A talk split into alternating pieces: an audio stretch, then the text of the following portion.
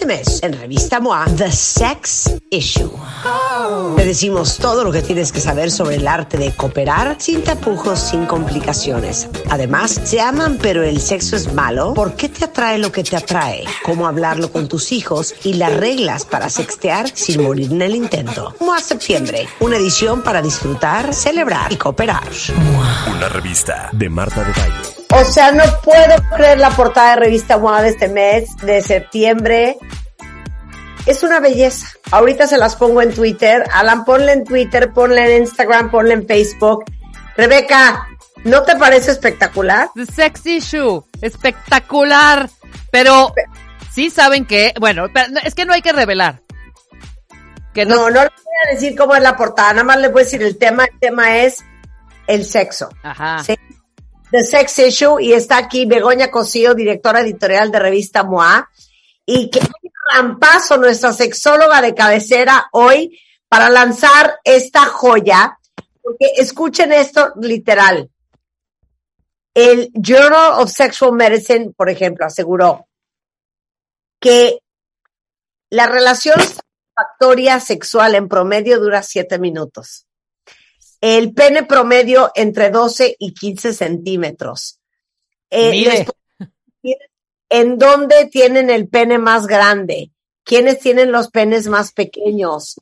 Eh, eh, eh, ¿Qué porcentaje de hombres tienen penes más allá de 16? Ay, pero di, di, lo- di los lugares.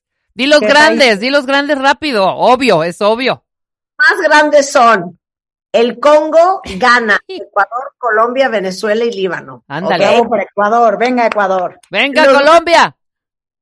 Corea del Norte, India, Tailandia, Filipinas, Taiwán, China y Japón.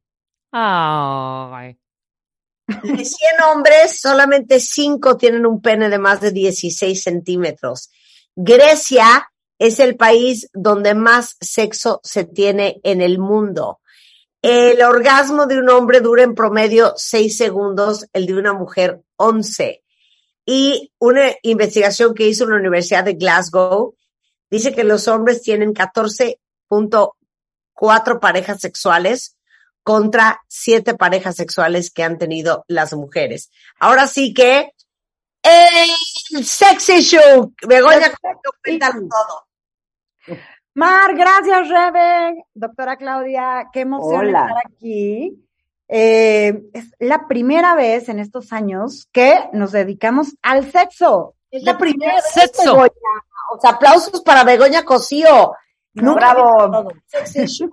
Jamás. Como dice Marta, no vamos a revelar la portada hasta que la ponga en sus redes, pero es una cosa preciosa porque, de una manera muy elegante, vamos a hablar de sexo. Eh, la doctora Claudia, eh, en específico, nos escribió el artículo de ¿Por qué nos da vergüenza? Les voy a contar que cuando estábamos haciendo esta edición, evidentemente estaba haciendo mi research en mi computadora, en mi oficina, y cada vez que entraba alguien me daba una vergüenza que estuviera yo viendo así de, este, el pene más chico, el pene más grande, la anorgasmia, me daba muchísima pena. Claro. Urge hablar de esto, urge de cómo nos enseñaron el tema desde chiquitos. Yo siempre digo que además de clase de Excel, en la universidad nos deberían de dar clase de sexo todavía. Así es. Por ciento, para que fuéramos todos mejores. Pero, a ver, ¿por qué da pena? Da pena por muchas razones. Digo, muchísimas gracias por la invitación. Qué gusto estar con ustedes. Fue para mí un, un encanto, un placer escribir el artículo. Eh, pues también yo me puse a estudiar. Siempre aprendo algo. Cada que escribo tengo que leer también. Y ciertamente eh, tenemos fobia al placer, Marta Begoña. No. Este, tenemos fobia al placer, pero eh, miren, eh, esto tiene que ver con la, desafortunadamente, con la educación judeocristiana, eh, donde se satanizaron varias cosas, entre otras lo natural. Lo natural como el agua, razón por la cual históricamente las personas tampoco se bañaban, eh, lo natural como la menstruación, razón por la cual también mm, se dejaba de hablar del tema.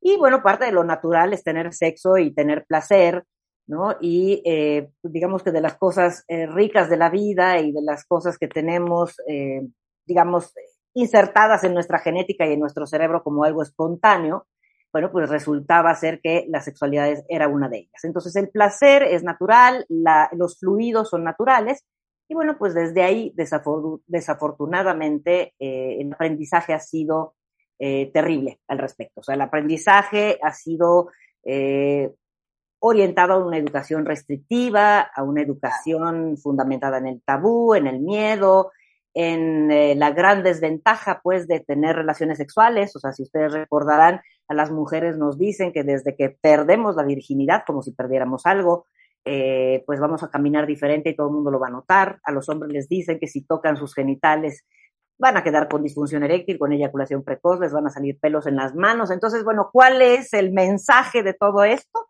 El mensaje es que el sexo es malo, del sexo no se habla, el sexo eh, necesita esconderse.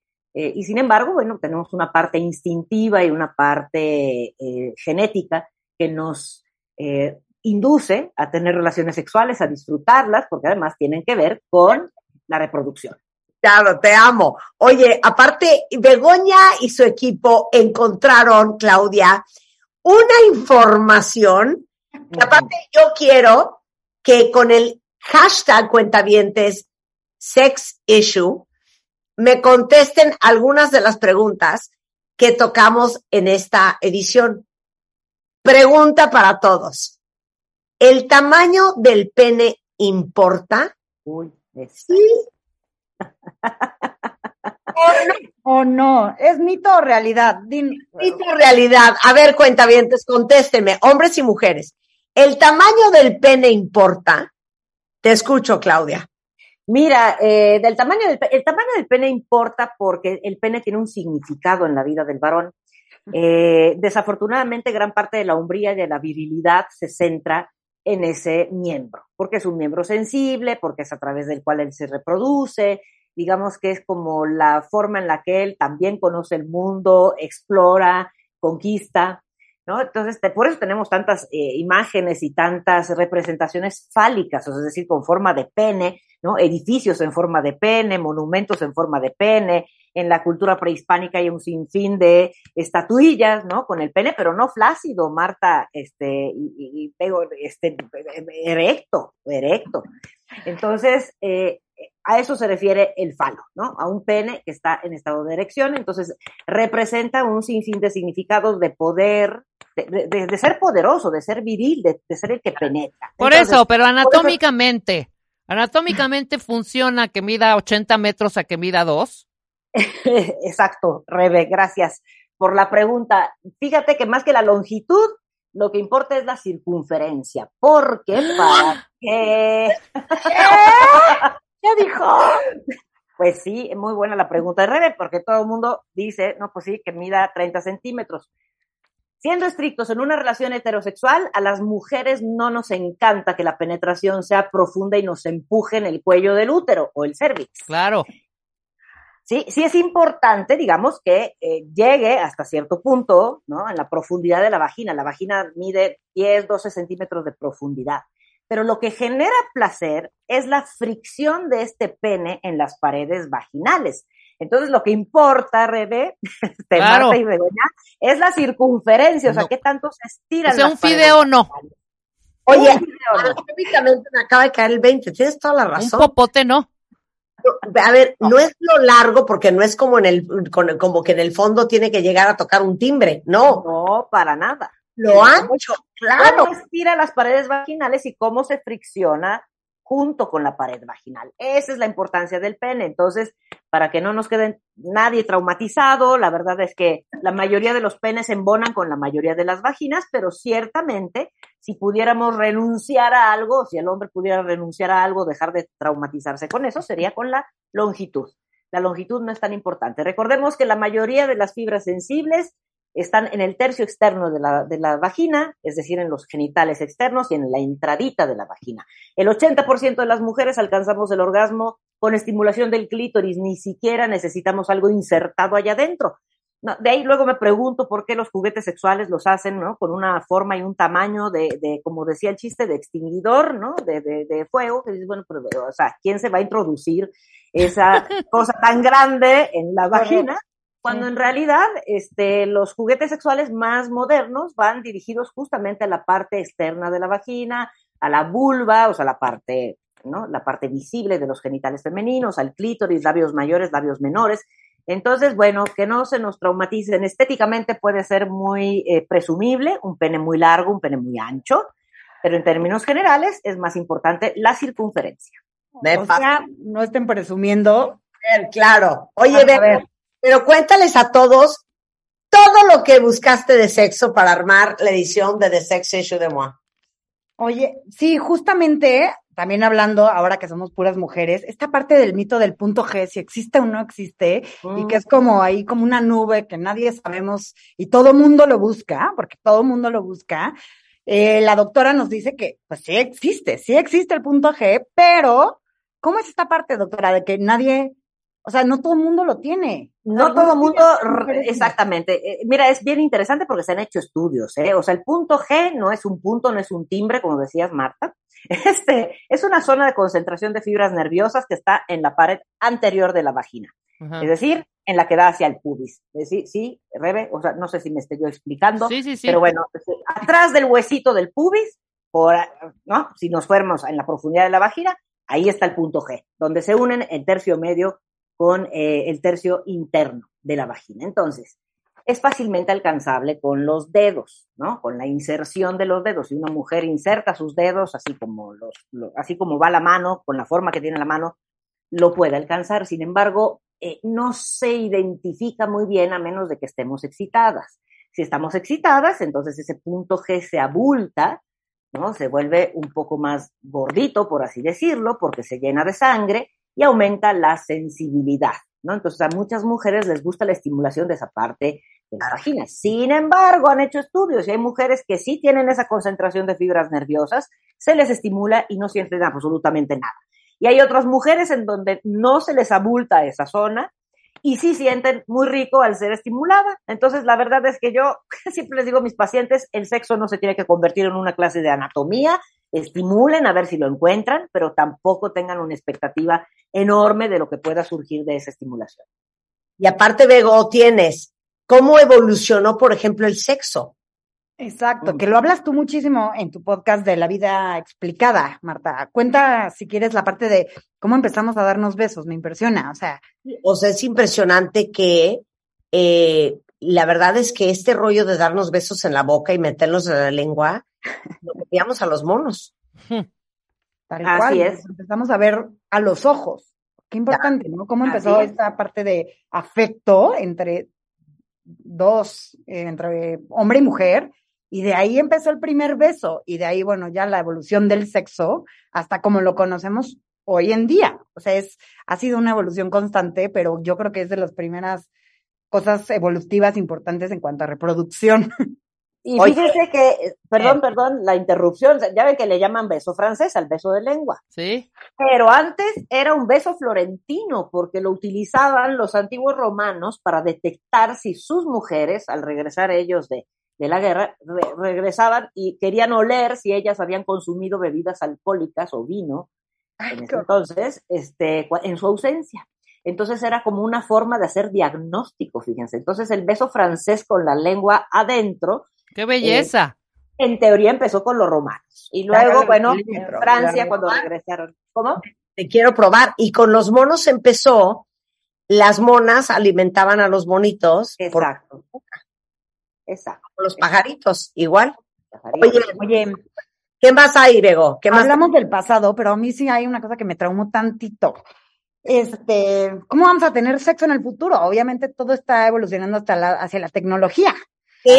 Parte de la realidad virtual. O sea, imagínate, híjole, hay una cosa que le llaman sex tech, que es esta eh, alianza entre, pues obviamente, el sexo y la tecnología. Y dije, ¿cómo? O sea, en un futuro con esta parte de los avatars, el metaverso, etcétera, etcétera, vamos a terminar relacionándonos, teniendo relaciones sexuales, pues casi con un robot.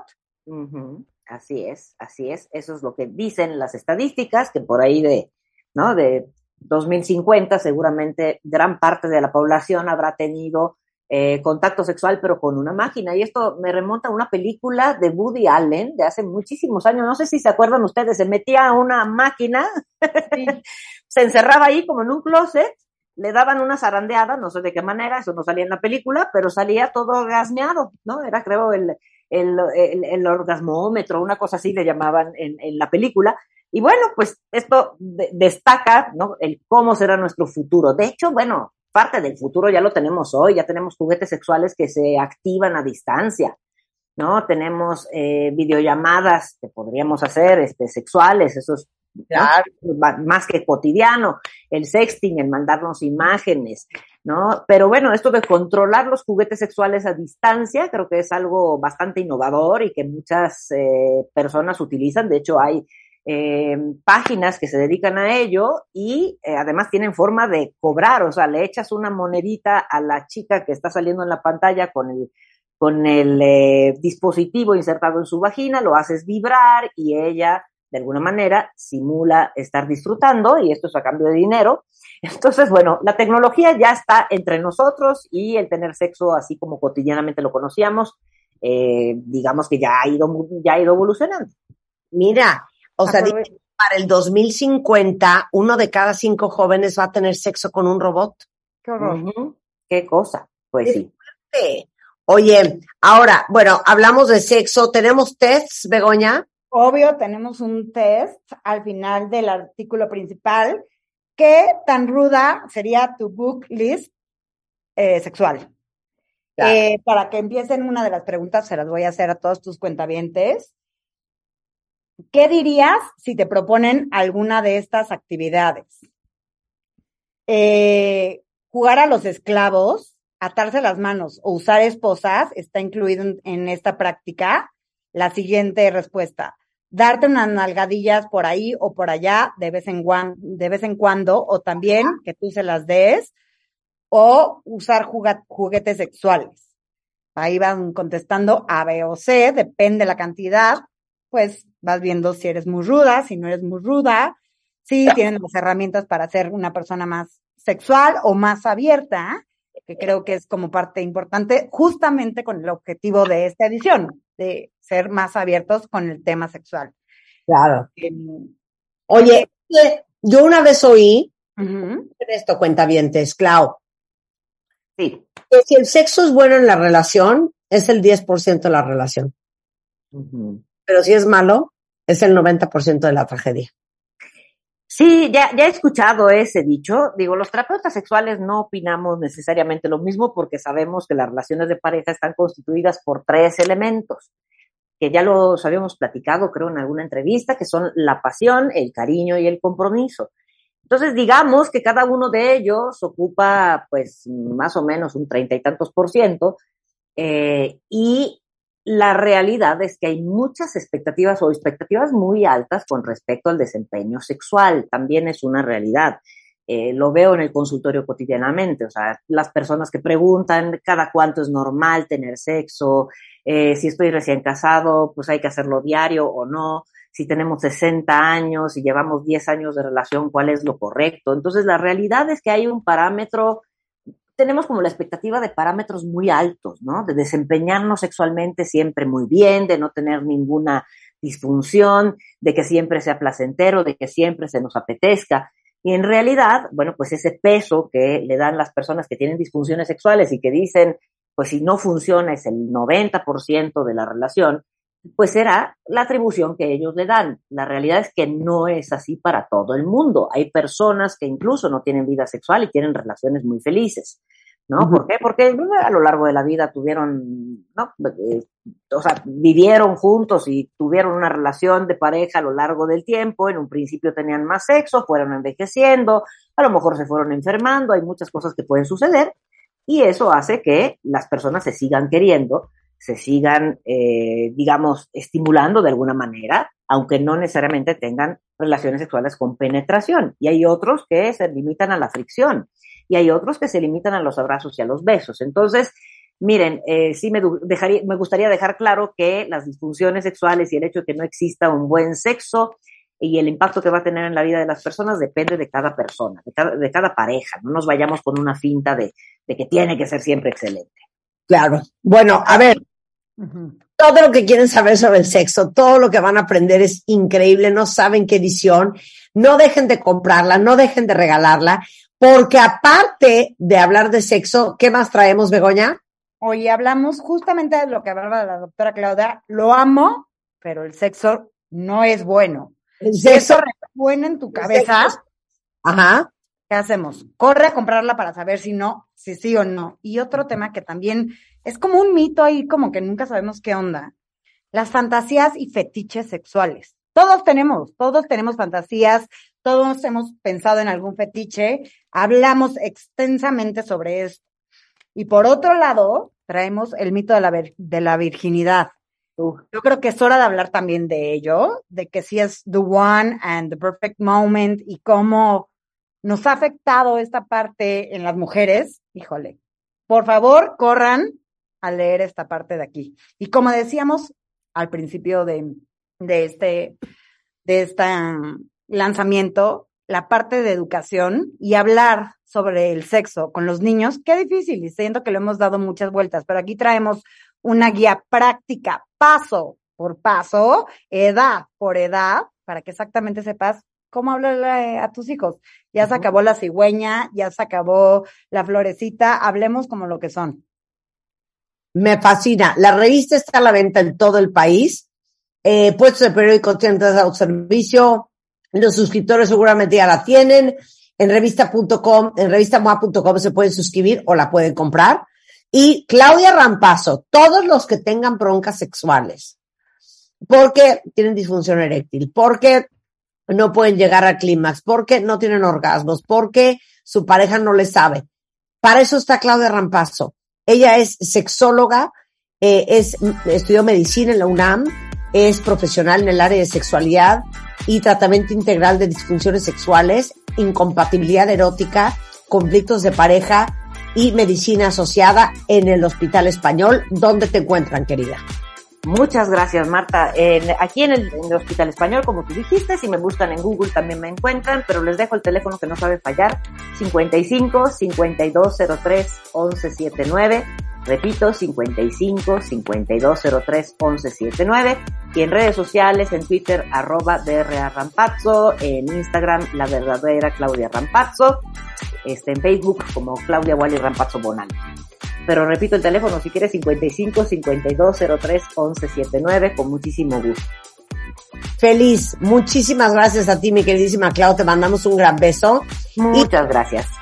Bego, para despedir, Nada, los esperamos con las preguntas que eh, nos hiciste al principio, Marta, todos los cuentavientes, con el hashtag sex issue. Todas las dudas, venga, atrevámonos a hablar de sexo. MOA para que lo podamos recopilar. Por supuesto. Eh, muchas gracias, Bego. Felicidades a ti y a todo el equipo. Ay, a ti también. Un abrazo. Gracias, felicidades, gracias. Un beso. Una felicidad, una felicidad. Ahora que hablamos lo importante que es el tema de la glucosa.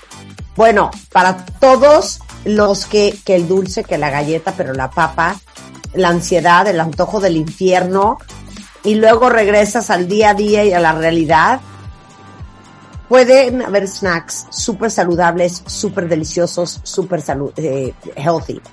La marca Picard Mini Snacks no tienen azúcar.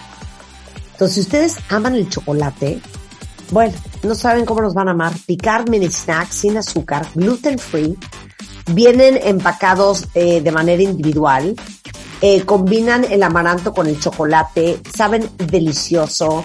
Lo venden en Costco, en Sam's, en Walmart, en City Market, en algunas farmacias. Se los juro que pruébenlo. Y acuérdense, gluten free, sugar free, Picard Mini Snacks. Y con esto hacemos una pausa regresando. Enrique Tameses en the house. Vamos a hablar sobre, dependiendo de cómo hablas, de cómo te expresas, te va a decir qué tan feliz eres. Regresando el W Radio, no se vayan. Este mes, en Revista MOA, The Sex Issue.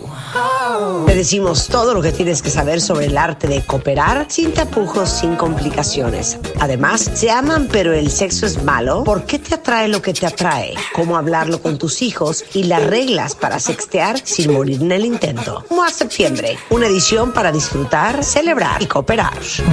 Una revista de Marta de Baile.